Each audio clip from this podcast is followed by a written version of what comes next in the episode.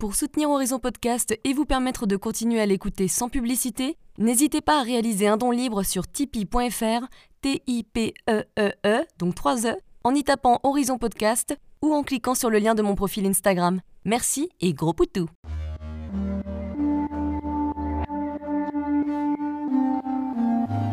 Hello, je suis Léna, passionnée de bien-être, mieux vivre et spiritualité. J'ai créé ce podcast pour faire connaître au plus grand nombre des méthodes alternatives pour aller mieux, que ce soit physiquement ou mentalement. Quel que soit votre problème, quelles que soient vos croyances, restons ouverts, restons curieux et testons. Bonjour à tous. Aujourd'hui, je vous partage un épisode très cher à mes yeux puisqu'on va parler de deuil avec Arizona Bell, journaliste, créatrice et l'éditrice de Spirit Guy Magazine, un journal numérique américain dédié aux explorations spirituelles. Elle est en plus ce qu'on appelle une experte en accompagnement de personnes endeuillées. Elle a aussi un podcast que j'écoute régulièrement qui s'appelle Spirit Guys Radio, où elle invite des médiums passionnants et bluffants et plein d'autres personnalités spirituelles intéressantes. Vous verrez, elle est authentique, moderne, marrante. Et c'est d'ailleurs pour ça que je dis que c'est un épisode qui est spécial à mes yeux. C'est parce que c'est pas du tout la hippie bohème, too much, spirituelle. Non, non, pas du tout. Elle est très humaine, elle boit du pinard, elle rigole beaucoup. Dans cet épisode, elle nous raconte comment elle a vécu le deuil de sa maman quand elle avait seulement 30 ans, le fait qu'elle a au début essayé de fuir ses émotions, comme beaucoup, pourquoi ça n'a pas marché et comment elle a fait pour entamer un vrai travail sur son deuil, notamment en rencontrant des médiums alors qu'elle n'y croyait pas vraiment, elle nous donne des conseils pour mieux gérer son deuil ou mieux accompagner les personnes qui le sont actuellement. Enfin, on parle d'un institut de recherche sur la vie après la mort avec lequel elle travaille beaucoup, les recherches qu'ils font, la vision qu'elle a aujourd'hui de la vie après la mort, maintenant qu'elle a rencontré des centaines d'experts en médiumnité et autres. En tout cas pour elle, il n'y a plus de doute. Cet épisode est passionnant, je vous le conseille vivement. Allez, on écoute Arizona. J'adore son prénom d'ailleurs, c'est très beau. Imaginez en français si je m'appelais Champagne Ardenne, c'est pas terrible. Hein bon allez, sans plus attendre. Salut Arizona. Salut, comment ça va? Merci de me recevoir sur ton podcast. Euh, merci d'être là, je suis super contente car on peut parler pour de vrai, entre guillemets, au moins de manière virtuelle.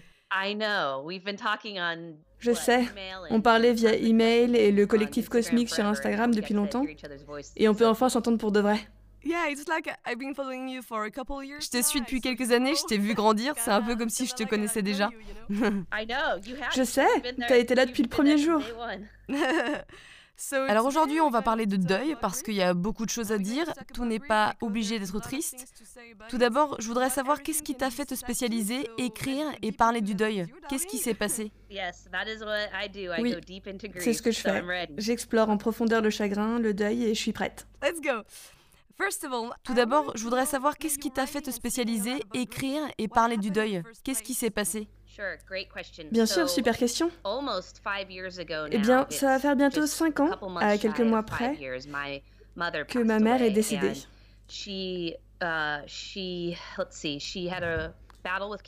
Elle a longtemps lutté contre le cancer. Elle a été diagnostiquée quand j'avais 27 ans, donc relativement jeune. Et le combat a duré après 3 ans. Et donc quand j'ai eu mes 30 ans, elle est décédée. Et elle n'avait même pas encore 60 ans, elle était dans ses cinquantaines. Elle et moi étions, et nous le sommes toujours à ce jour, nous étions les meilleurs amis du monde. Mes parents sont divorcés quand j'ai eu 7 ans, mes frères avaient 12 ans de plus que moi. Donc c'était juste moi et ma mère dans la maison dans laquelle j'ai grandi toute ma vie. Et c'était ma meilleure amie. Donc quand elle nous a quittés, j'avais aucune expérience de deuil, mort, chagrin, rien. J'avais aucun outil pour m'aider à gérer mon deuil. Et elle étant la relation la plus importante de ma vie, ça m'a vraiment fait un coup je me suis retrouvée au fond du trou. Je savais pas du tout quoi faire. Donc j'ai vécu une période vraiment intense et profonde suite à ce décès. Et après cette perte, j'ai traversé toute une autre série d'autres pertes, um, dont un divorce, euh, la mort de mes deux chiens, et la perte de ma maison, et plein de trucs comme ça, et tout à la suite. Et c'est ce qu'on appelle le chagrin cumulatif. Donc, euh, c'est du chagrin, suite à chagrin, suite au chagrin, le deuil. J'avais j'avais une leçon hyper dure avec le deuil d'un seul coup, quoi. Ouais, ouais, c'est souvent le cas. Comment tu as géré tes émotions parce que tu n'étais pas habitué à ce genre de situation? Qu'est-ce que tu as fait? Bien sûr. Eh bien, au début, j'ai rien fait de très sain. Au début, j'étais tellement bas, tellement perdue. Honnêtement, j'étais suicidaire. Et c'était nouveau pour moi. Je n'ai jamais, jamais été suicidaire de toute ma vie. Donc j'ai fait tout ce que je pouvais pour échapper à ces sentiments. Donc j'ai commencé à faire énormément la fête. Je buvais beaucoup. J'essayais juste d'échapper à tous les sentiments de deuil. Et j'étais dans un endroit très sombre pendant environ un an. Et ensuite, c'est quand j'ai vraiment commencé à... J'ai inévitablement touché le fond du trou. Et je me suis dit, je dois guérir ça, je dois travailler sur ça, sinon je vais mourir. Donc je me suis euh, mis à faire tout ce que je pouvais pour uh, comprendre le deuil. Et j'ai lu tellement de livres, je me suis formée à devenir un coach de deuil. Oui, Yeah, a grief life uh, coach, basically. Un coach de vie spécialisé and, en deuil. And I also started working with a lot of spiritual teachers and j'ai aussi commencé à travailler avec beaucoup de professeurs spirituels, des voyants et des gens qui ont pu me montrer que la conscience continue de prospérer après que nos corps physiques meurent et que ma mère est toujours en vie, entre guillemets, de l'autre côté. Et elle est avec moi tout le temps. Donc j'ai travaillé avec tellement de gens qui peuvent se connecter à l'autre monde, celui de la spiritualité, et me montrer comment me connecter à ma mère et mes guides spirituels et autres êtres spirituels de l'autre côté afin de me faire comprendre que même en tant que humaine, je souffre parce que j'ai perdu ma mère. Je suis consciente qu'avec du recul, au niveau spirituel, elle est toujours avec moi. Donc c'est la chose qui m'a le plus aidé à guérir de mon deuil. Oui. Est-ce que tu étais croyante avant? Chrétienne? Um, um,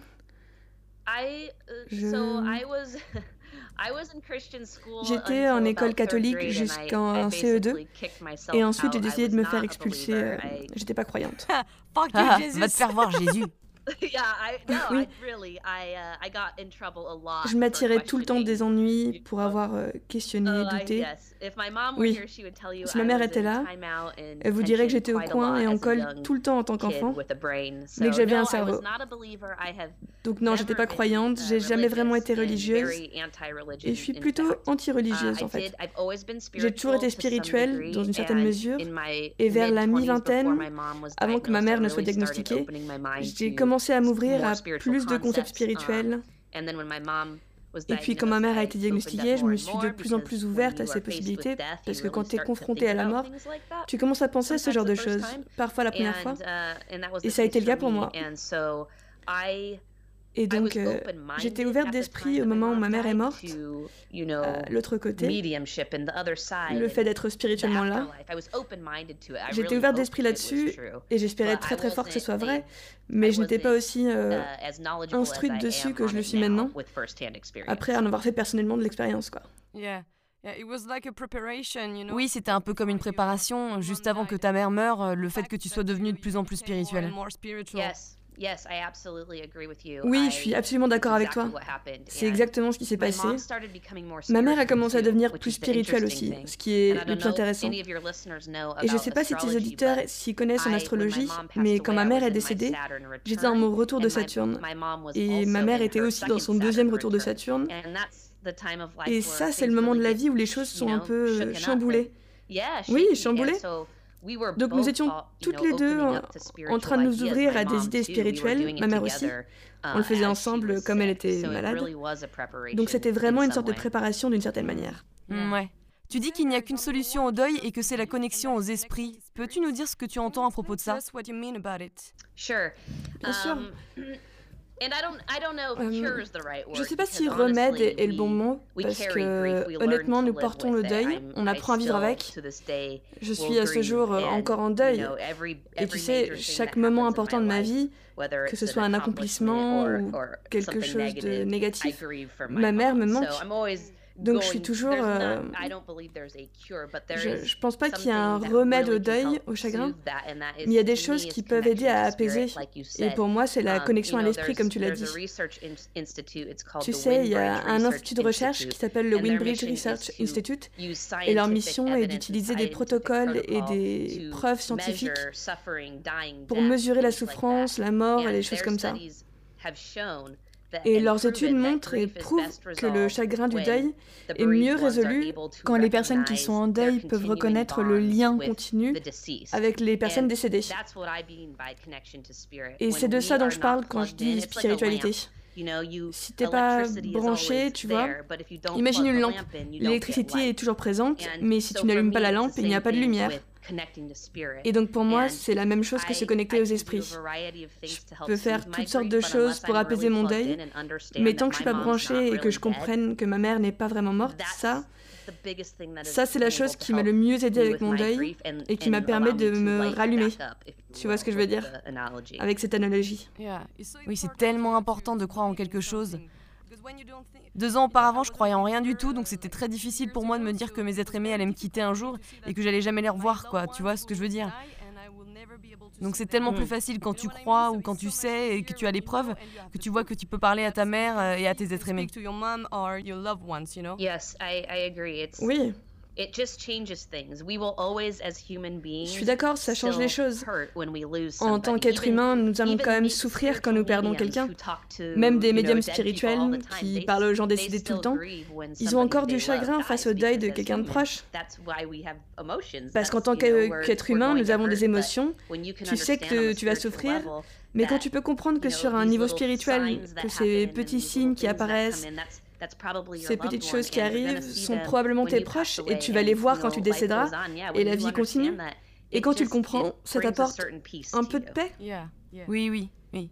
Donc tu as vu beaucoup de médiums C'était quoi tes expériences? Parce que je suis sûre que tu as rencontré des charlatans. Oh yeah, oh yeah. Oh oui. Écoute, uh, tu sais, j'ai eu beaucoup de chance que ma première lecture de médium ait été avec quelqu'un que jusqu'à aujourd'hui je considère être la meilleure. Son nom est Susan Wilson, oui. Et j'ai dû attendre un an pour avoir une lecture de sa part. Et euh, Oh, oh oui. Et l'attente valait carrément le coup. Elle était par chance ma première expérience, mais oui, depuis, euh, avec le travail que je fais et diriger une entreprise média spirituelle, le podcast, euh, je parle à tellement de personnes tous les jours qui sont des médiums de différents niveaux et qui sont aussi plus ou moins intègres dans leur pratique de la voyance. Um, euh, et qui sont moins développés ou parfois même des arnaqueurs. Donc il faut faire attention, c'est sûr. Et c'est pourquoi c'est si important d'approuver les gens et d'avoir des recommandations. Peux-tu nous raconter comment ça s'est passé, si c'est possible? Bien sûr. Oui. Um, avec Suzanne ou en général? Oui, la première médium euh, après que ta mère soit décédée. Oui, donc euh, comme j'ai dit, c'était un peu plus d'un an après que ma mère me soit décédée. J'ai attendu un an sur uh, les attentes. Et après, euh, c'était la première fois que je faisais quelque chose en public. Donc j'étais pas sur Internet, Googlable. Personne ne savait rien sur moi, j'avais pas encore commencé le podcast ou rien. Donc j'y suis allée et dès les premières cinq minutes, elle avait dit Ok, pendant que tu étais en salle d'attente, euh, j'ai écrit vite fait des notes, je vais juste les parcourir, ne dis rien. Ok.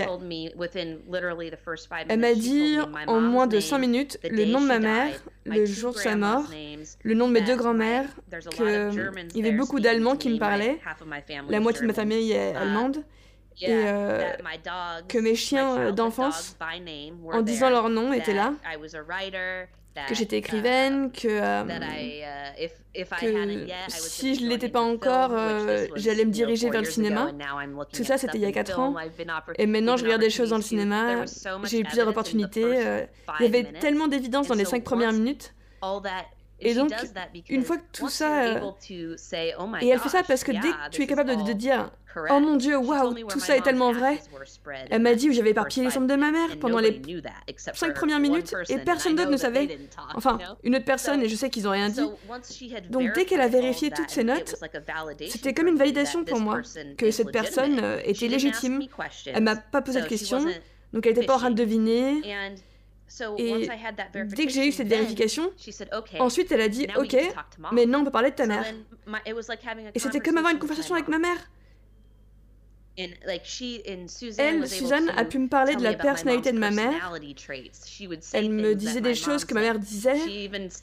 Elle a même commencé à dire des grossièretés. Et Suzanne a dit, c'est pas mon genre. Ta, ta mère adore le mot en paix. Et moi, je suis là, ouais, ça c'est sûr. Il y avait tellement de validation dès le début jusqu'à la fin, et elle m'a posé aucune question. Ouais. Ça a dû beaucoup t'aider. Ça m'a beaucoup aidé parce que ça, ça donne l'impression d'avoir une heure supplémentaire avec quelqu'un. Et bien sûr, ils utilisent ce temps au mieux, les esprits qu'on aime. Ils le font au mieux pour te faire comprendre que c'est eux, et ensuite pour te donner des informations importantes, um, des messages importants qui vont t'aider euh, sur la voie de ta guérison ou dans ta vie. Tellement impressionnant tous ces détails. oui, les détails sont les plus importants, c'est sûr. Ouais. Et tu sais, c'est difficile des fois de trouver la bonne personne, la bonne médium. Et en Amérique, tu as beaucoup de médiums très connus, tu as de la chance. Ils sont très médiatisés, alors qu'en France, c'est pas aussi reconnu et les gens ont un peu honte d'aller les voir, ils sont très méfiants. Really? Yeah, yeah, yeah, c'est intéressant. C'est pas le cas au Royaume-Uni. C'est intéressant que ce soit comme ça en France, mais. Euh, oui, en France, on est très méfiant, très sceptique pour tout, donc on veut les preuves pour tout. Oui, bien sûr. Et je le comprends, bien sûr. Tu sais, euh, c'est aussi le truc avec tout ça, concernant la vie après la mort. Euh, il y a beaucoup de preuves. C'est juste pas l'opinion majoritaire, c'est... Oui, une fois que tu es ouverte à ce monde de spiritualité, tu as beaucoup de preuves via les livres, les médias, les interviews, c'est assez fascinant. Et aussi avec des recherches, car d'ailleurs tu travailles beaucoup avec des chercheurs. Oui, il y a une organisation avec laquelle je travaille qui s'appelle le Afterlife Research et Education Institute. Donc c'est A-R-E-I, Afterlife Research and Education Institute. Et leur seul but est de euh, fournir des preuves de vie après la mort de façon scientifique. Et il y a beaucoup de recherches en cours en ce moment, je veux dire, c'est la dernière frontière. La mort est tellement tabou et nous voulons faire croire que nous n'allons pas mourir, donc on évite totalement le sujet et on n'en parle pas. Eh ben, c'est très dur à prouver que nous ne mourrons pas vraiment et que notre conscience perdure. Par contre, avec la technologie qui évolue sans cesse, c'est en train d'être de plus en plus... Euh, et la recherche est florissante dans ce domaine en ce moment. Hmm. Oui, ça doit être tellement intéressant de travailler avec eux. Ah, ça l'est. C'est excitant. Comme j'ai dit, c'est une nouvelle frontière à explorer. Ah, oh oui, tellement. Est-ce que tu penses qu'on peut tous se connecter à nos êtres aimés même si on n'est pas médium ou intuitif? Et si oui, comment? Bien sûr. Je pense en effet que nous pouvons tous nous connecter. Je ne pense pas que nous soyons tous destinés à devenir des médiums de façon professionnelle. Je pense que comme chaque domaine qui peut être une vocation, quelque chose que tu ressens au fond de toi-même et que tu peux développer, pour sûr. Donc j'ai l'impression qu'il y a une différence entre médium de façon professionnelle et être capable de se connecter de façon personnelle avec nos êtres chers. Je pense qu'on peut tous faire ça. J'en suis une preuve vivante, je suis très euh, dans mes pensées. Je suis très intellectuelle dans mon apprentissage spirituel. Je suis pas super intuitive tout le temps et j'ai été capable de me connecter avec ma mère et mon équipe spirituelle maintenant. Et il existe toute une variété de façons de faire ça, tu sais. Et le savoir, c'est le pouvoir. Et il y a tellement de choses qui existent, mais pour moi, c'est tout le temps de la méditation. Je veux dire, c'est là que je suis capable de rentrer dans cet état hors du temps, où je peux vraiment euh, communiquer avec mes êtres chers. Est-ce que tu arrives à te connecter avec eux très facilement maintenant? Je m'améliore beaucoup. Euh, un autre est dans un état de rêve. Donc c'est là où je sens que je suis la plus euh, intuitive, dans cet état de rêverie. Donc si je vais me connecter, je vais maintenant euh, caler une date avec ma mère et je vais dire, avant que j'aille me coucher ce soir, je veux te parler dans un rêve. Et bien sûr, ça n'arrive pas à chaque fois, mais ça arrive souvent. Oui, peut-être qu'elle a beaucoup de choses à faire de l'autre côté.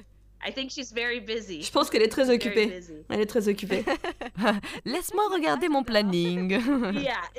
oui, exactement, fais-moi confiance. C'est exactement ça. Uh, Elle est très occupée, c'est une femme très forte, et je sais qu'elle fait beaucoup de choses uh, là-bas, donc oui. Mais je trouve que c'est comme tout, l'entraînement permet de s'améliorer. Oui, oui, tu as juste à ouvrir ton esprit. et je pense que la méditation est un outil génial car j'étais pas du tout une croyante en quoi que ce soit non plus. Et en méditant j'ai fait des sorties astrales et c'est très impressionnant quand tu t'ouvres comme ça. Et tu penses pas que quand tu t'entraînes, euh, quelque chose se met en place naturellement? Au début, oh, c'est très dur et t'es genre, euh, laisse tomber, ça marche pas. Mais euh, le plus tu essayes, le plus tu te laisses aller. Pour moi, le plus tu t'ouvres aux esprits, plus les esprits s'ouvrent à toi. Oui, et le plus tu as besoin d'en faire pour toi aussi. Oui. Tu sais, dans les méditations, je ressens beaucoup d'émotions dans mon corps parce que je suis devenue vraiment très sensible, beaucoup plus sensible qu'avant, et je dois méditer une fois par jour ou deux ou trois des fois pour gérer toutes ces émotions. Je suis d'accord avec toi. Je suis complètement d'accord. C'est définitivement plus facile pour toutes les nouvelles émotions que l'on ressent euh, pendant le voyage spirituel.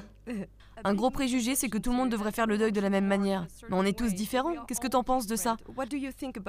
Par exemple, des gens ont besoin de voir le corps de la personne en question pour faire le deuil. Mais pour moi, par exemple, quand j'ai perdu mon grand-père, j'aurais jamais choisi de voir son corps. Alors je dis j'aurais jamais, car c'était pas possible de toute façon, parce que mon grand-père il s'est tué avec un fusil dans la mâchoire. Donc c'est ok pour moi d'en parler. Hein. Il avait un cancer du côlon, il voulait pas du tout finir dans une maison de retraite de toute façon. Euh, enfin bref, raconte-nous ce que tu penses de ça. Je pense que il n'y a pas de bonne ou mauvaise façon d'être en deuil. Et il faut s'écouter. Il faut faire ce que ton corps et ton âme te disent de faire. Et ça peut être, euh, il faut ressentir ce que tu vas ressentir. Et si c'est pas bon pour toi de voir le corps de la personne décédée, par exemple, il faut écouter cette sensation. Parce qu'on sait ce qui est le mieux pour nous. Et il n'y a pas les cinq étapes du deuil, c'est de la merde. Il n'y a pas d'étapes. C'est un bordel total. Et tout le monde le gère de façon différente. Certaines personnes peuvent devenir maniaques. D'autres peuvent juste s'endormir pendant un an. D'autres personnes peuvent être euh, complètement euh, à fond dans leur boulot sans avoir à gérer leurs autres sentiments. Et certaines personnes veulent juste coucher avec d'autres gens tout le temps pendant leur deuil. Il n'y a vraiment aucune unique façon correcte d'être en deuil. Oui, mais on doit faire attention à pas éviter ces émotions et je pense que c'est un très gros problème pour beaucoup d'entre nous. Oui, c'est un gros problème. C'est pour ça, euh, non. C'est pour ça que je dis d'écouter son corps. Ton corps va vouloir s'en débarrasser d'une façon ou d'une autre. Que ce soit... C'est souvent le genre d'épreuve où tu vas transpirer soit pleurer, quoi. Tu dois t'en débarrasser physiquement via l'eau. Tu sais, quelques personnes vont aller non-stop à la salle de sport, d'autres vont pleurer sans arrêt. Tu dois accepter tes émotions. Tu dois sortir le trauma de ton corps. Oui, tellement. Tu dis que la mort est juste une transition, la perte de notre vaisseau humain, comme j'aime le dire, la perte du corps et que notre conscience survit et que ça a été prouvé par les chercheurs de l'après-vie. Est-ce que tu peux nous en dire un peu plus sur ce sujet? Je vois ce que tu veux dire. Eh bien, quand nous passons de l'autre côté, nous perdons cette dualité, euh, l'esprit d'ego.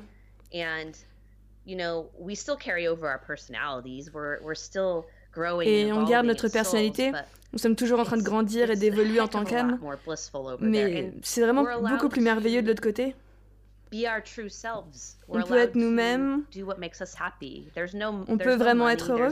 Il n'y a pas d'argent, pas d'esclavage, pas de mort, pas vrai il n'y a rien de tout ça. Il n'y a rien de cette dualité du monde nous, tirant vers le bas, là-bas. Nous voulons toujours grandir et évoluer pour euh, devenir de meilleures âmes et s'élever. Et le voyage a toujours lieu. Nous avons toujours nos personnalités et nos particularités, mais euh, nous sommes libres de faire ce qui nous donne de la joie. Nous sommes libres. Libres de faire ce qui nous donne de la joie. Ce qui n'est pas le cas pour beaucoup de gens dans le monde moderne.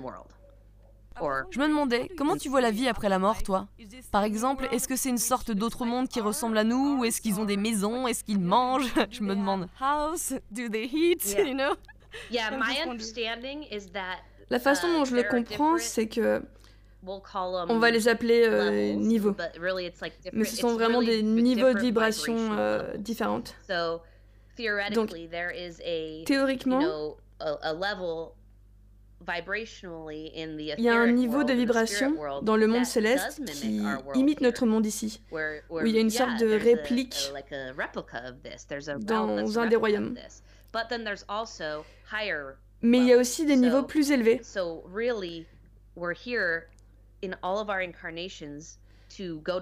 Donc en réalité, nous sommes ici au cours de toutes nos réincarnations pour apprendre, pour apprendre à élever nos vibrations. Parce que quand on élève nos vibrations, nous nous élevons dans le monde spirituel. Mais la Terre est le meilleur endroit pour apprendre ces leçons à cause du contraste et de la dualité. Est-ce que ça te paraît logique?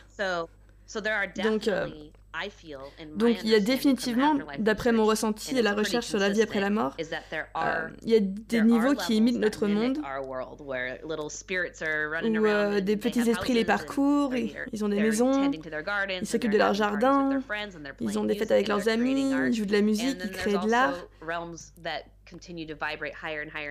Et il y a aussi des royaumes qui continuent de vibrer de plus en plus haut. Apparemment, tu peux monter d'un niveau de vibration et tu arrêtes de te préoccuper de nourriture, de sexe, art, tout ça. Enfin, je sais pas, j'en suis pas encore là personnellement. J'adore le vin. Oui, non. J'en suis encore à boire du vin, donc euh, je vais probablement aller à un niveau de vibration similaire à, ce que nous avons ici. Mais il y a clairement beaucoup plus à découvrir. Je vais t'appeler Dionysos. Ça marche. Ça me rappelle l'histoire du cow-boy que ta mère a vu avant de mourir. C'était un peu comme si elle était déjà en transition, non? Est-ce que tu peux nous raconter cette histoire? Oui, je peux. Donc ma mère était à l'hospice uh, pendant une semaine avant qu'elle décède. Et elle est partie assez vite une fois qu'elle a réalisé qu'elle allait mourir. Ma mère est allemande, donc elle est très efficace. Donc elle a réalisé que c'était la fin de la partie, elle voulait partir dignement, donc elle nous a quittés assez rapidement. Quelques jours avant qu'elle n'entre dans le coma, elle était déjà à moitié dans ce monde et à moitié dans le monde spirituel. Et l'histoire de cowboy euh, auquel tu fais référence, je l'ai racontée sur mon podcast. Donc ma mère, j'étais dans ma chambre et elle regardait par la fenêtre et se comportait bizarrement. Donc je lui demande ce qui se passe et elle me dit, je sais pas, j'aime pas ces deux cowboys là-bas, j'aime pas ces deux cowboys. J'étais genre, euh, bien sûr, je regarde par la fenêtre, il n'y a pas de cow-boy, et j'étais, euh, ok maman, je vais fermer les volets pour toi si tu veux pas les voir. J'en savais déjà assez sur le monde spirituel, et je vais pas être en mode, il n'y a pas de cow-boy, et la faire se sentir mal. Donc j'étais euh, plus en mode, ouais, pas de souci quoi. Et ensuite, notre amie de famille qui est restée chez nous pendant la transition de ma mère, elle se réveille au milieu de la nuit, c'est une médium, elle se réveille au milieu de la nuit en train d'hurler à la mort. On a tous accouru, qu'est-ce qui se passe, qu'est-ce qu'il y a et elle nous dit euh, Ah, ces deux cow-boys au pied de mon lit. Donc c'était super intéressant parce que mon amie était une médium, donc tout le temps connectée au monde spirituel, et ma mère était en train de le voir pendant euh, ces derniers jours.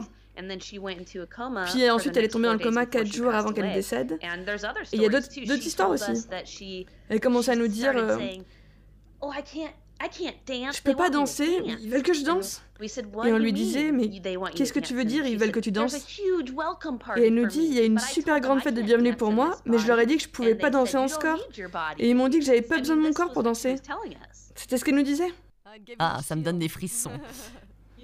Ouais. Donc elle était en train de vivre sa fête de bienvenue alors qu'elle était encore parmi nous. Ouais, oh là là, c'est vraiment impressionnant d'entendre ça. Et je l'oublierai jamais. C'était incroyable. Ouais. Et tu as dit que quand elle est morte, elle est venue te faire un dernier câlin. Tu peux aussi nous raconter ça? Bien sûr. Donc elle est décédée un dimanche uh, et le samedi soir, elle est décédée dimanche soir. Le samedi soir, elle était dans un coma depuis plusieurs jours. Nous pensions qu'elle allait nous quitter à n'importe quel moment, donc on était en alerte. Donc je me suis couchée euh, ce samedi soir et je dormais pas encore. J'étais dans, dans ce flou avant de se coucher, euh, mais j'étais éveillée. Et tout d'un coup, je vois ma mère marcher vers... Je dormais dans sa chambre, sur le côté du lit où elle dormait d'habitude. Je l'ai vue rentrer dans la chambre. Elle est venue de mon côté du lit. Elle m'a prise dans ses bras pour m'enlacer. Et quand elle m'a enlacée, je me suis redressée dans le lit et j'étais en mode maman est morte. Donc j'ai couru jusqu'à la chambre où elle dormait et elle n'était pas morte. Mais je rêvais pas. C'était une visite. Elle était déjà hors de son corps, en train de dire au revoir à tout le monde. Est-ce que ça ressemblait à un rêve? Est-ce que tu as ressenti le toucher par exemple? je l'ai senti. Je pense que ça doit ressembler à un rêve, mais aussi ressembler à la vraie vie. Et je savais que c'était pas un rêve. J'ai jamais ressenti ça avant. Tu sais direct que c'est pas un rêve. Comme je disais, j'étais pas endormie. J'ai tout vu en étant plus ou moins dedans, mais j'ai tout vu. C'était réel et j'ai senti quand elle m'a prise dans ses bras, et puis je me suis redressée et elle est partie. Oh, Oh, je le savais. Et ça m'a perturbé de voir qu'elle n'était pas morte à ce moment-là, parce que j'ai pensé comment c'est possible. Mais maintenant, je comprends qu'elle était toujours connectée via la corde astrale à son corps. Elle respirait, mais était déjà en dehors de son corps, capable de se projeter astralement à volonté et communiquer par télépathie, ce qu'elle a fait pour dire au revoir à tout le monde. Hmm. Oui, c'est vraiment très beau, même si c'est triste. Oui. C'est la vie. Beau et triste à la fois. Oui, là. ouais, exactement. Tu as écrit que la mort physique n'avait pas le monopole du deuil, ce que je trouve très important car c'est tellement vrai. On peut être en deuil pour beaucoup de choses comme des relations amoureuses, un travail, des anciennes relations d'amitié. Et on doit le dire à voix haute car c'est très important. Je suis d'accord avec toi. Je pense que c'est aussi très important. Dans mon coaching de deuil, j'ai appris que même des bonnes choses dans nos vies, par exemple, imagine que tu as un nouveau travail. Et eh ben, tu vas quitter ton ancien travail, tu quittes tes anciens collègues, tu quittes un ancien environnement. Donc, tu peux être heureux pour ton nouveau travail, et avoir de la peine pour ton ancien travail. Par exemple, j'ai déménagé en Espagne il y a quelques années. Je peux être heureuse d'avoir déménagé en Espagne et triste d'avoir quitté les États-Unis. Enfin, je suis pas triste d'avoir quitté les États-Unis, mais j'aurais pu l'être. On, est capable de faire les deux en même temps. Et certaines personnes disent que même la, définition du deuil est d'avoir des sentiments contradictoires. Donc, euh, je savais qu'il était temps pour ma mère de partir parce qu'elle souffrait tellement. Donc j'étais soulagée qu'elle soit décédée, mais j'étais profondément triste qu'elle soit partie. Donc le deuil, c'est des sentiments contradictoires. Tu peux même être en deuil quand quelque chose de bien arrive dans ta vie. Bah, comme tu dis, c'est important de le dire à voix haute.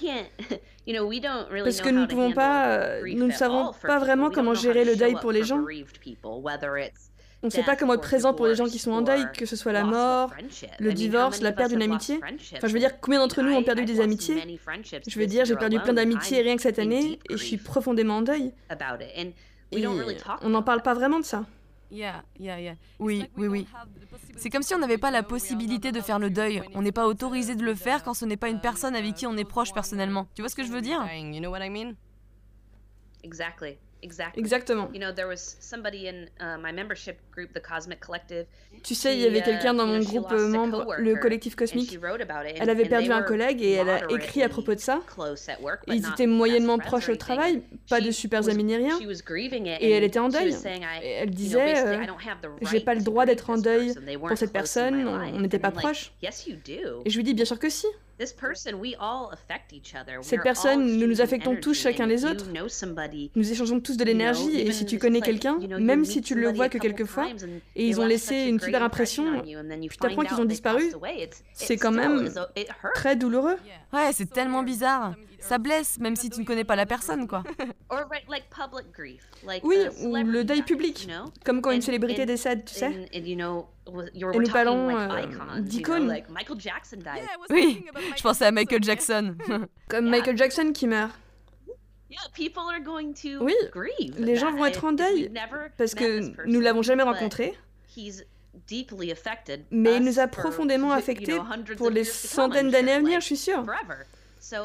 Donc bien sûr, nous allons aussi avoir ce deuil public. Et je pense que quand nous avons ce moment de deuil public, on en parle beaucoup plus en fait. Oui, oui, complètement. Et on doit. Oui. Et j'ai l'impression que nous nous sentons plus connectés dans ces moments-là.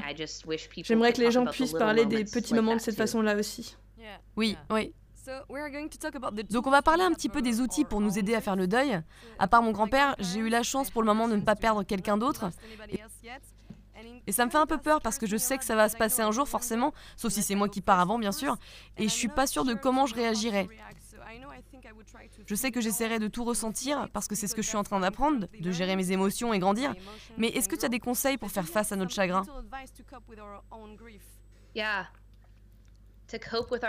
Oui, gérer notre propre deuil. Bah, t'as bien ciblé le truc. Le fait de tout ressentir, c'est vraiment le plus dur à faire. Mais tu as besoin de ressentir le deuil, sinon ça reste emprisonné dans ton corps. Ça m'est arrivé et tu veux pas que le deuil reste emprisonné dans ton corps. Parce que c'est ce qui cause les maladies. Il faut que tu ressentes ce que tu ressens. Par exemple, tenir un journal, c'est une des choses que tout le monde conseille. Mais la raison pour laquelle on te le conseille, c'est parce que ça fait sortir des choses d'une façon saine. Pas d'une façon où tu pètes des câbles face à ton compagnon ou quelqu'un de proche, tu sais. Euh, ça fait sortir les sentiments d'injustice, de tristesse, de colère. Écrire un um, journal, créer, c'est une énorme aide pendant le deuil. Je veux dire, même si les gens disent qu'ils ne sont pas créatifs, tout le monde est créatif, tout comme tout le monde est spirituel. C'est la base de ce qu'on est. L'esprit est créatif. Donc ne créez pas pour gagner un million de dollars, créez simplement parce que ça t'amène dans une dimension hors du temps. Donc pour moi, le gros cliché, c'est ça va guérir avec le temps. Ça va pas guérir avec le temps, ça dépend de ce que tu fais avec ce temps. Tellement. On guérit, euh, tu peux te poser là pendant 20 ans et jamais guérir. On guérit hors du temps. Et la créativité nous sort du temps. Pense à quand tu crées quelque chose. Euh, par exemple, quand j'écris, je perds la notion du temps. Je peux sauter euh, deux repas. J'adore manger. Mais je perds juste la notion du temps et, c'est comme ça que je sais que je guéris. pour moi, c'est ce qui marche le mieux. En plus d'avoir euh, tout le soutien extérieur nécessaire possible, quoi. Hmm. Donc tu penses que les cinq étapes de deuil, c'est n'importe quoi? Oui. Ils le sont, en effet. Et les cinq étapes du deuil étaient en réalité écrites uh, pour les cinq étapes de la mort. Donc, euh, Elisabeth Kubler-Ross a écrit les cinq étapes du deuil pour les gens qui étaient en train de mourir. Donc la colère, la rancune, tout ça, ça s'adresse aux gens qui sont en train de mourir. Et moi j'ai vu ces cinq étapes avec ma mère quand elle était lentement en train de mourir, pour sûr. Mais ils étaient un peu plus rapides pour rester dans le cadre du deuil. Et c'est juste pas possible de délimiter le deuil comme ça. C'est mignon, mais c'est pas vrai. Parce que le deuil, tu, peux tout ressentir en même temps. Tu traverses pas l'étape 1, je ressens ça, et maintenant je suis dans l'étape 2, et maintenant je suis dans l'étape 3. C'est simplement pas vrai. Oh, wait, ah, attends, je suis à l'étape numéro 4. Ouais, non, ça marche juste pas comme ça. Faut savoir que tu peux ressentir les cinq étapes en même temps, tu peux en ressentir aucun, puis les ressentir tous d'un coup dans un an, deux ans, peu importe. Tu peux craquer en faisant les courses, puis revenir à l'étape 1, c'est juste pas quelque chose auquel je garde. Ouais, quand tu dis ça, ça me rappelle que c'est important de savoir qu'on va jamais vraiment s'en remettre, mais qu'on va aller de l'avant. Il y a une petite subtilité avec ces deux expressions anglaises qu'on n'entend malheureusement pas avec la traduction française. Mais tu vas finir par être en paix avec ça si jamais tu fais le travail. Oui. Oui, exactement. Je l'ai dit une fois, je le redirai. C'est vrai, tu peux pas. C'est comme je disais, le deuil c'est quelque chose que tu portes. Tu peux t'en sortir. Tu apprends juste à le porter d'une façon différente. Tu portes ta vie d'une façon différente. Et de mon point de vue, c'est comme la citation de Victor Frankl. Ce qui produit de la lumière doit être brûlé. Le deuil nous donne du caractère. Le deuil nous rend intéressants et forts et inspirants pour d'autres personnes. Donc, euh, alors qu'il y a 5 ans, j'aurais jamais imaginé dire ça à voix haute, la mort de ma mère a fait de moi la personne que je suis censée être. Donc on peut prendre ce deuil et ça ne disparaîtra jamais. Mais nous pouvons nous en sortir et l'utiliser comme un cadeau à nous-mêmes. Nous pouvons utiliser ces épreuves pour nous épanouir. Exactement, pour grandir. Et oui, ça allait être ma prochaine question. Je me demandais s'il y avait quelque chose de positif qui pouvait sortir de tout ça. Par exemple, des transformations, des évolutions. Et je pense que ton histoire est une bonne histoire de transformation. Oui. Je pense vraiment que le deuil est un portail au divin. Ça peut l'être en tout cas. On, a le choix, on a le libre arbitre. On peut choisir de rester au fond du trou et brûler à petit feu et devenir accro à l'héroïne. C'est sûr, mais on peut aussi choisir nos plus grands euh, uh, euh, moments de désespoir qui sont le catalyseur pour vraiment grandir niveau spiritualité et le divin et comprendre ce qui est essentiel dans la vie. Donc on peut utiliser en fait. Euh, c'est exactement comme l'alchimie. Donc euh, on peut utiliser la merde de nos vies, toute la merde de nos vies, et le transformer en or.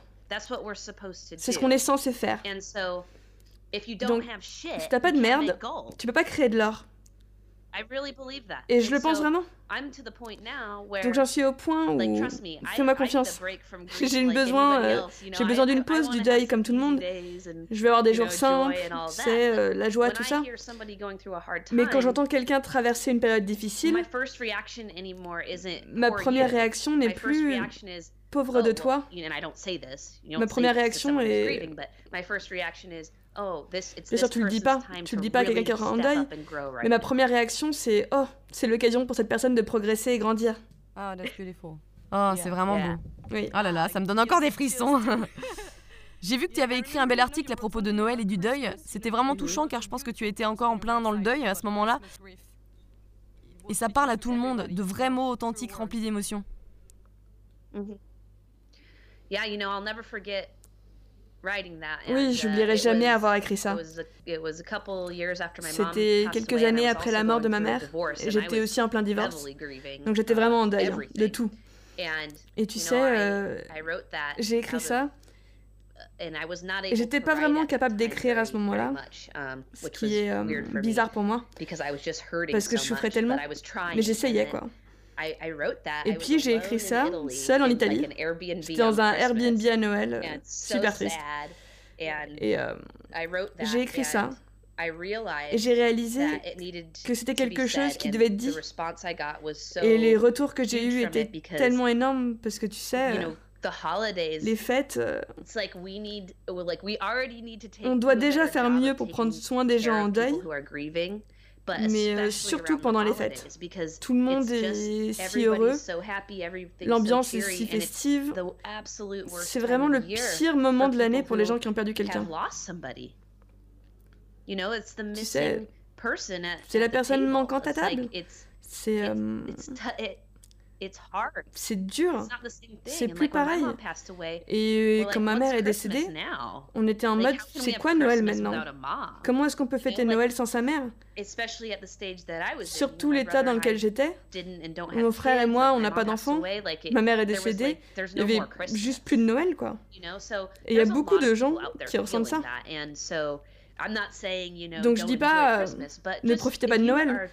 Mais si tu as quelqu'un tu sais, a perdu quelqu'un qui, est une personne importante dans leur vie, et peu importe combien de temps ça fait, moi j'adorerais si pendant Noël, et c'est le cas, euh, recevoir, des textos euh, ou des appels de gens qui m'aiment et qui me disent Hé, eh, je suis en train de penser à toi. Ou pendant la fête des mères. J'ai une amie une fois qui m'a envoyé des fleurs pour la fête des mères après euh, le décès de ma mère. Tu sais, je pense à toi aujourd'hui. Je pense à ta mère. C'est ces petites choses qu'on fait pour les gens qui leur montrent qu'on est avec eux, qui sont pas seuls. Et comment tu vis Noël maintenant Je vais essayer l'année prochaine d'avoir un bon Noël. Les, les derniers Noëls ont été un peu tristes, tu sais, c'est... Euh, mais encore une fois, c'est écouter la façon dont tu as besoin de faire ton deuil. parce que j'avais pas besoin de faire semblant. J'avais pas besoin d'avoir un faux beau Noël. J'avais quelques amis qui m'invitaient à dîner, j'y suis allée, et j'ai prévu de partir. Je suis rentrée chez moi, boire du vin, écouter de la musique de Noël, euh, la musique de Noël préférée de ma mère, et parler à ma mère. Et c'est comme ça que je fête Noël. Et pour certaines personnes, ça peut paraître triste, mais pour moi, ça l'est pas. Pour moi, c'est exactement ce dont j'avais besoin. Ce qui aurait été triste pour moi aurait été de faire semblant pendant des jours et des jours à tous ces événements de Noël, tu sais. Je veux pas faire semblant. Je veux être honnête. Je suis pas heureuse, donc je vais être pas heureuse. Mais je m'engage à essayer l'année prochaine. ouais, t'es authentique. J'adore. Merci. Donc on va parler des outils qui peuvent aider les autres à faire le deuil. J'ai quelques questions à propos de ça. Si un ami perd quelqu'un de cher ou quelqu'un de la famille, est-ce qu'il y a des comportements qu'on ne devrait pas avoir ou des choses qu'on ne devrait pas dire Bien sûr. La plupart des choses que tu as envie de dire, tu ne devrais pas les dire. C'est mieux de rien dire du tout. oui, tais-toi. Exactement. Juste rien leur dire et leur faire un câlin. Uh, Ce que j'ai trouvé à la fois dans la recherche et puis via ma vie personnelle, c'est que c'est très dur, très blessant de dire à quelqu'un dis-moi si tu as besoin de quelque chose et ensuite disparaître et ne plus prendre du tout de nouvelles. Parce que c'est très difficile pour les gens en général dans notre société moderne et déterminée de demander de l'aide. On valorise les tendances masculines de force, etc. Et on valorise pas trop le fait de demander de l'aide. On se sent comme un fardeau. Donc même si tu dis à quelqu'un, dis-moi si tu as besoin de quelque chose, ils vont probablement rien te dire. Ça, c'est un truc qui m'exaspère.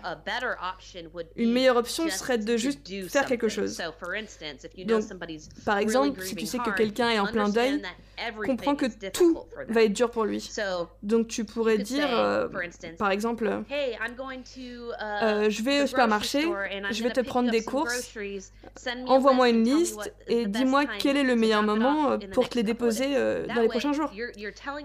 Comme ça, tu leur dis que tu vas le faire, tu vas déjà au supermarché, donc ils ne pensent pas être une charge, et ensuite ils, ils peuvent choisir quel est le meilleur moment pour que tu passes. C'est juste faire des choses. Et pour ce qui est de dire des choses, le, le mieux à dire, c'est ça craint vraiment et leur faire un câlin. Parce qu'il n'y a vraiment rien d'autre à dire. Personne ne cherche de remède, personne veut une solution, il n'y en a pas. Et le fait qu'on ne sait pas quoi, quoi dire, ça, nous pousse des fois à dire plein de choses qui sont en fait plus blessantes. Le mieux à faire, c'est juste être là avec quelqu'un. Juste avoir ton corps avec eux dans la pièce. Ils savent qu'ils peuvent compter sur toi quand ils veulent. Exactement. Et s'ils ont vraiment pas envie de voir du monde ou parler, donne-leur cette option aussi. Tu leur dis, écoute, je vais au supermarché, dis-moi quel est le meilleur moment pour te les déposer. Je peux les laisser devant ta porte si t'as pas envie de voir du monde, ou je peux venir prendre le café, ou du vin, peu importe quoi. Donne-leur des options. Parce que les gens veulent savoir qu'ils ont des options et qu'ils ont des amis qui les soutiennent. Oui, sans être trop présents. Exactement. Parce que certaines personnes veulent juste être seules. Donc, c'est bien de juste se souvenir des gens qui sont partis, parler d'eux. Ça, c'est quelque chose euh, qui est bien. Parler des gens qui sont partis, ou leur demander s'ils en ont envie, ou leur raconter euh, une anecdote marrante ou heureuse à propos de la personne décédée. Pour ma part, j'aimerais qu'on parle plus de ma mère. Mais les gens, même, même des gens qui me connaissent depuis longtemps, ils vont pas oser en parler parce que c'est triste. Mais le mieux que tu puisses faire, c'est de se souvenir de cette personne. C'est ce que veulent les gens. Ils veulent se souvenir des personnes qu'ils ont perdues. Oui, complètement. Une phrase que j'ai lue, que j'ai adorée en faisant mes recherches sur toi, c'était Pour vraiment bien te soutenir, je dois pouvoir reconnaître que les choses sont aussi dures qu'elles te paraissent. Je pense que c'est très vrai. De la pure empathie, et c'est ça qui nous manque dans notre monde actuel.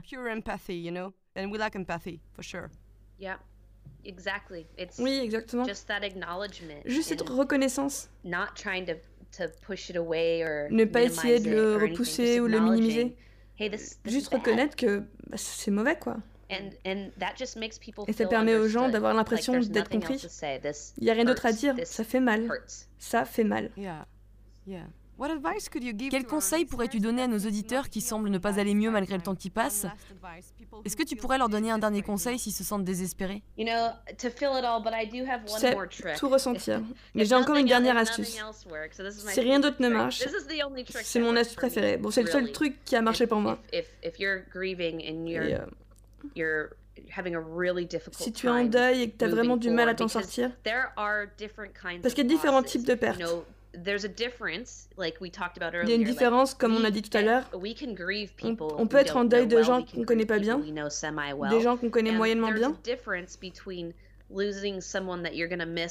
y a une différence entre perdre quelqu'un qui va beaucoup te manquer, ils vont vraiment te manquer, ça craint, ça fait mal. Mais il y a une différence entre ça et sentir que tu peux pas vivre sans quelqu'un. Donc si tu es quelqu'un qui sent qu'il peut pas vivre sans quelqu'un de décédé et qui a essayé plein de choses et qui se sent désespéré et sans espoir, dans le désespoir total, mon conseil, en plus d'avoir un suivi médical, uh, psychologique nécessaire, je ne suis pas médecin, mais mon conseil sur le plan spirituel est de s'abandonner. Vraiment. S'abandonner à quelque chose de plus grand que tu comprends pas. S'abandonner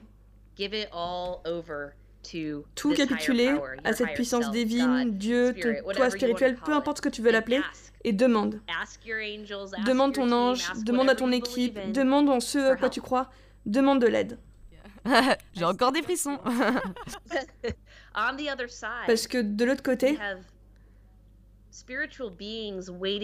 nous avons des êtres spirituels qui attendent que de nous aider. Mais on a le libre arbitre ici. Donc ils doivent être invités.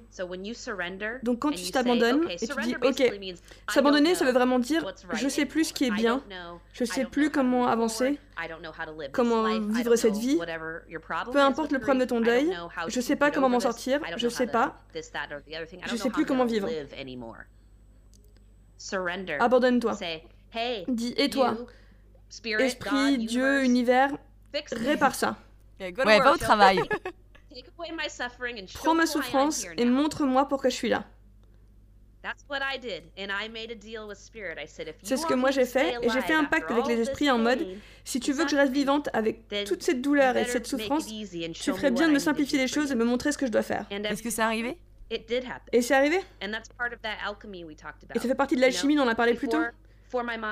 Avant que ma mère meure, tout ce que je voulais c'était écrire un livre, le vendre, j'ai suivi toute cette formation et tu sais ce qui s'est passé après Un énorme contrat de livre de la part d'un énorme éditeur est tombé dans mes mails, me demandant moi. Parce que c'est le pacte que j'ai fait. Et c'est le pacte issu de l'abandon total. Donc je sais que ça peut paraître un peu fou pour nous, euh, les gens qui aimons tout contrôler. Mais c'était très très bénéfique pour moi. Oui, t'as parlé à travers ton cœur. Oui, oui je l'ai fait, carrément. Tu sais, je pense que j'irai voir des médiums si jamais quelqu'un de proche décédait, parce que ça doit vraiment aider d'avoir une dernière conversation avec la personne en question. Des mots que tu aurais aimé leur dire, par exemple. Absolument. J'aime pas l'expression tourner la page, parce que c'est toujours en cours. Mais c'est apaisant c'est apaisant de pouvoir poser des questions auxquelles on n'a pas toujours pu avoir des réponses. Et d'ailleurs, il me semble que tu dois attendre quelques mois avant d'aller voir un médium, non? Je pense que, je veux dire, il n'y a pas de règle exacte, mais tel que je le comprends et tel que je l'ai uh, vécu, c'est un peu mieux euh, d'attendre, attendre un peu. Parce que quand tu ressens des sentiments aussi intenses de deuil, ton niveau de vibration est très bas. Et tu n'es pas forcément capable de te connecter et d'être aussi ouvert que nécessaire. Hmm. Oui, parce que tu attires les mêmes vibrations que tu émets. Oui. Mais c'est très personnel. Tu sauras quand tu seras prête. Ok. Donc on va finir cet épisode avec des questions rapides et ces questions sont plus générales. Euh, si tu devais garder un livre, lequel serait-il? Tu peux en citer un ou deux. Tu peux en citer deux si tu veux. Euh. Ok, c'est un rafale et je prends mon um, temps. Euh, je vais. Je vais dire un cours sur les miracles. Yeah, that's Ouais, my book. ça c'est mon bouquin. Tu le lis toujours? Are you? Yeah. I feel like it's J'ai something that I could never. I could always find something new. J'ai l'impression que So c'est un livre où je trouverais toujours to quelque chose I de would nouveau. always be, Donc si je devais le garder toute la I vie, was- I would always je be serais euh, toujours enthousiaste de le lire. Hmm. Oui, je dois le lire, je l'ai pas encore fait. It's it's a tough one, but it's, it's C'est dur, mais c'est bien. C'est dans ma liste. Comment on peut mieux développer son intuition? Meditate. Méditer.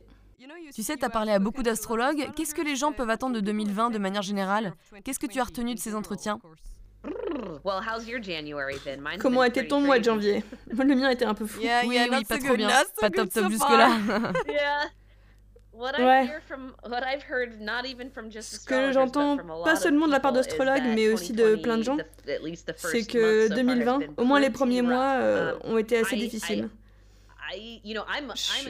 Je- suis assez optimist, optimiste, donc euh, je vais espérer but que les I choses s'améliorent. think we're gonna continue to go through a mais je pense qu'on va continuer à vivre the une sorte de grand is 8. just like, Et um, euh, cette raison, c'est le retour de Like, Saturne pour quelqu'un. I feel like Je sens we- que we have some euh, lessons to on a des learn, leçons so à apprendre, collectively, we're gonna have donc to euh, de façon collective, on va devoir être un peu secoué pour que nous puissions no nous débarrasser de ce qui nous can sert plus et pouvons enfin commencer à uh, a essayer better un, way of being. un meilleur mode de vie. Est-ce que ça pourrait être plus facile des fois l'univers, s'il te plaît please.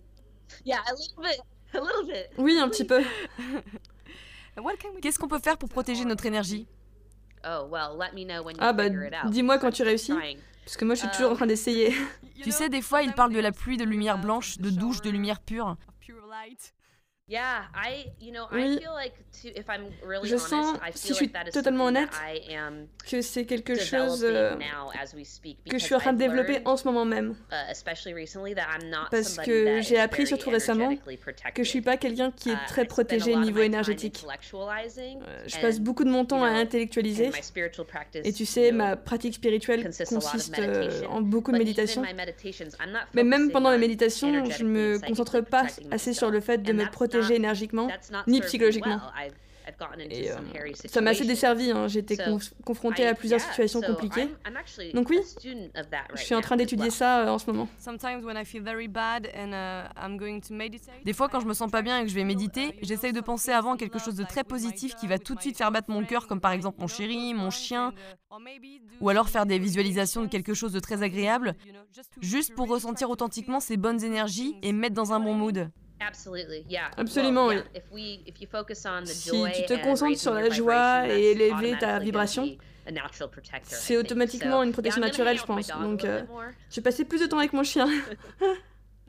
Ah ouais, j'espère qu'il va mieux maintenant. He is, he is. Il and Il happy. dort, c'est just juste, euh, Il est know? heureux, tu sais. Mais tu sais, je pense que si je me sentais vraiment pas bien, je méditerais pas forcément parce que je n'ai pas envie d'attirer des choses négatives ou, ou je ne sais quoi, ou juste parce que j'ai envie d'autre chose. Dans ce cas-là, je préfère regarder un film ou sortir, me changer les idées, quoi. Yeah. Ouais. Yeah, you know, when I'm like that, I, I prefer Tu sais, to quand je suis dans cet état, or, and like dance. Je préfère écouter de la musique ou yeah. danser. Like, yeah, exactly. Donc oui, Yeah. oui, lol. Heavy Yeah. metal. Heavy metal. Do something that makes Fais you quelque chose qui te rend heureuse. Yeah, no, I love that. I love Non, j'adore ça. Il n'y a rien de mal à faire ce qui nous procure de la joie. Doing what brings us joy. In fact, it's such an important thing. So, C'est en fait quelque you chose de très important. Yeah, when, when, when we're when we're spiritually connecting, meditation's great. But Quand on est en train de se connecter spirituellement, joy, la méditation c'est super. Mais quand tu veux avoir de la joie, faut avoir de la joie sur cette terre. Yeah, that's what you said, you know, in a podcast and I was loving it. Oui, c'est ce que tu as dit dans un podcast et j'adorais d'ailleurs. Tu disais qu'en tant qu'humain, on n'a pas tout le temps besoin d'être forcément trop spirituel. On peut boire du vin, se faire plaisir, faire des bisous, juste vivre et expérimenter les choses. Ouais. Absolument.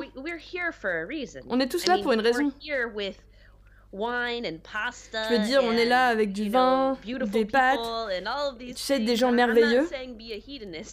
Et toutes ces choses, je veux pas dire soyez hédoniste, mais on est là pour profiter de la vie. Donc on doit vraiment faire attention à ce qui nous rend heureux. Comme tu dis, aller voir un film, uh, danser, faire un tour en moto. Il y a toute une panoplie de choses qui rendent les gens heureux. Et ça peut être différent pour chacun. It's- it's actually- we're supposed to Mais on, est vraiment censé We're supposed trouver to ce bonheur. On est joy. censé poursuivre cette joie. Oui, Oui. oui. Je pense qu'on se complique vraiment la vie, tu sais. Oui, absolutely. absolument. Tout semble super dur, mais des fois, ça n'a pas à être comme ça. Oui, je suis d'accord. Je parle de ça sur le podcast. Euh, bah, j'ai pas encore sorti, tu sais. Donc, tu l'entends en premier ici. Um, Mais euh, la culture de l'Égypte antique, qui est une des cultures les plus profondes spirituellement et intellectuellement depuis toujours,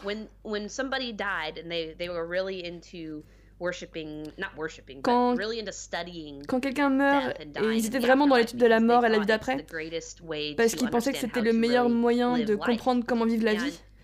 Et euh, quand tu mourais dans l'Égypte antique,